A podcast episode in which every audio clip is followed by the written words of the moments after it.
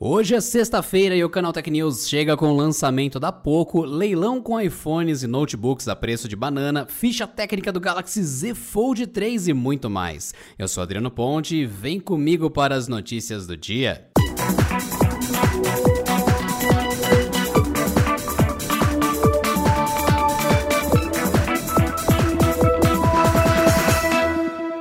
Depois de muita expectativa, a Poco, marca que hoje é independente da Xiaomi, finalmente oficializou o Poco F3 GT. Este que é o primeiro celular gamer da marca, chega primeiro ao mercado indiano e, apesar de ser estreante para a submarca da Xiaomi, na verdade nada mais é do que uma versão renomeada do Redmi K40 Gaming, lançado em abril. As únicas diferenças entre eles são a capacidade máxima de memória e a presença do logo da Poco na traseira. Pois é. Então as especificações são as mesmas. Chipset MediaTek Dimensity 1200 de 8 núcleos e até 3 GHz e resfriado graças a uma câmara de vapor com folhas de grafeno que dissipa o calor mais rapidamente. No mais, o aparelho da Poco traz 6 GB ou 8 GB de RAM e 128 GB ou 256 GB de armazenamento, além de bateria de 5065 mAh com carregamento rápido de 67 watts. A tela tem painel AMOLED de 6.67 polegadas e resolução Full HD+, e taxa de atualização de 120 Hz. O sistema de som é otimizado pela JBL e, quanto às câmeras, o modelo oferece lente frontal de 16 megapixels, enquanto na traseira são três sensores, um principal de 64, outra ultra-wide de 8 megapixels e um macro de 2 megapixels. Vale ressaltar que, por ser um celular gamer, ele tem gatilhos mecânicos nas laterais que são ativados por pequenos sliders. Esses botões usam ímãs e molas para simular aquela sensação tátil de gatilhos dos tradicionais controles de videogame, o que pode ser um diferencial importante para quem gosta mesmo de jogar pelo smartphone, em especial títulos de FPS e corrida. O Poco F3 GT custa a partir de 26.999 rúpias indianas, o que na conversão direta sem impostos dá R$ 1.800 mais ou menos. A versão mais parruda sai por R$ 2.170 mais ou menos também. Ainda não sabemos quando a novidade chega por aqui, mas ficamos na torcida. Quer comprar um notebook pagando só 400 reais? Pois é o que tá rolando num leilão que tem também notebooks a preço de banana. É o leilão da Petros, a Fundação Petrobras de Seguridade Social, que está leiloando cerca de mil produtos eletrônicos. Os destaques ficam em smartphones da Apple e notebooks da Dell, que são inclusos em lotes com vários produtos do mesmo tipo, mas que também podem ser arrematados individualmente. Imagina só quem tem a opção de comprar um lote com 28 iPhones, dando um lance inicial de R$ 1.400. Já na seleção de notebooks, um lote com três laptops da Dell tem lance inicial de R$ 1.600. E também tem a opção de um único notebook da Dell com lance inicial de 400 reais. Já para quem busca um desktop, um lote com 5 unidades está com lance inicial marcado de 1.500 reais. Muito bem, vamos para o que interessa, que é como participar do leilão. Ele acontece dia 28 de julho, às 10 horas da manhã, será todo virtual e é no site da Sato Leilões. Qualquer pessoa com mais de 18 anos pode participar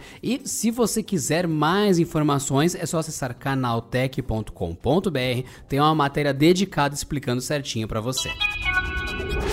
Falta pouco para conhecermos oficialmente os Galaxy Z Fold 3 e Z Flip 3, já que a Samsung deve realizar o evento desses lançamentos no dia 11 de agosto. Mas até lá, é natural que a gente veja muitos rumores e vazamentos, e aqui vai mais um deles. Um canal sul-coreano revelou o que seria a lista completa de especificações dos novos dobráveis da Samsung. E o vazamento trouxe algumas novidades boas e outra possivelmente ruim. De acordo com a lista, a câmera embaixo da tela do Z Fold 3 teria só 4 megapixels, resolução que é mais comum nas primeiras gerações de celulares Android. Claro que a quantidade de megapixels não diz necessariamente a qualidade das imagens, mas vamos combinar que 4 megapixels parece ser um número muito baixo em uma era em que os mesmos celulares mais básicos têm pelo menos o dobro disso, no mínimo. Agora vamos às boas notícias. O restante da lista reforça o que vazamentos anteriores já apontavam para ambos os aparelhos. O Z Fold 3 deve chegar com processadores Snapdragon Snapdragon 888, 12 GB de RAM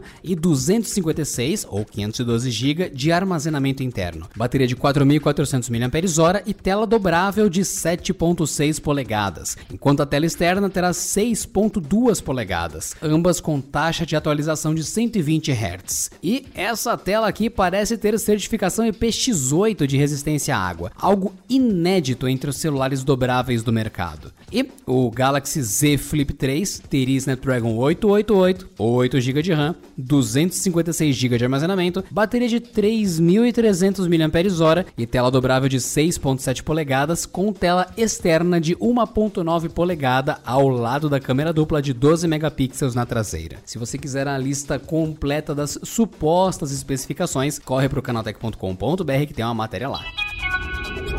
Ainda falando em novidades da Samsung, a marca pode ter planos de lançar uma nova versão do Galaxy A52 5G lá na Coreia do Sul. Fontes da imprensa local contaram por aí que esse novo celular trará melhorias em processamento e energia, mas ao que tudo indica, só seria vendido no mercado local, não chegando oficialmente ao resto do mundo. Segundo os rumores, a nova versão pode trocar o chipset Snapdragon 750G por um Snapdragon 778G e a bateria aumentaria de 4.500 mAh para 5.000 mAh.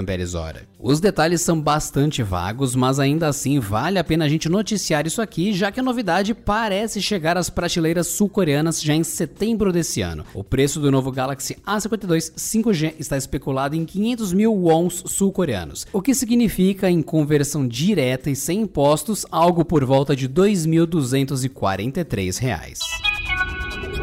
Não estranhe, mas a gente vai fechar o canal Tech News dessa sexta-feira com mais uma notícia sobre a Samsung. A empresa parece que não ficou muito satisfeita com o pacote de sensores veiculares Isocell Auto 4AC e estaria investindo em mais recursos para o mercado automotivo. Informações apuradas pelo Sun Mobile dizem que a sul-coreana está trabalhando agora num sensor automotivo voltado para a condução autônoma, que seria concorrente do LiDAR, o mais utilizado pelo mercado atual. A novidade da Samsung já teria lançamento previsto previsto para 2026 e seria fisicamente menor que os sensores LiDAR atuais, mas com funcionamento bem parecido. Funciona assim: para detectar outros veículos ou qualquer obstáculo à frente, o equipamento emite raios laser para fazer esse escaneamento. Então avisa o veículo se ele precisa se desviar e para onde? Esse alcance seria de 100 metros, o que colocaria a novidade da Samsung em pé de igualdade com os dispositivos do tipo disponíveis no mercado.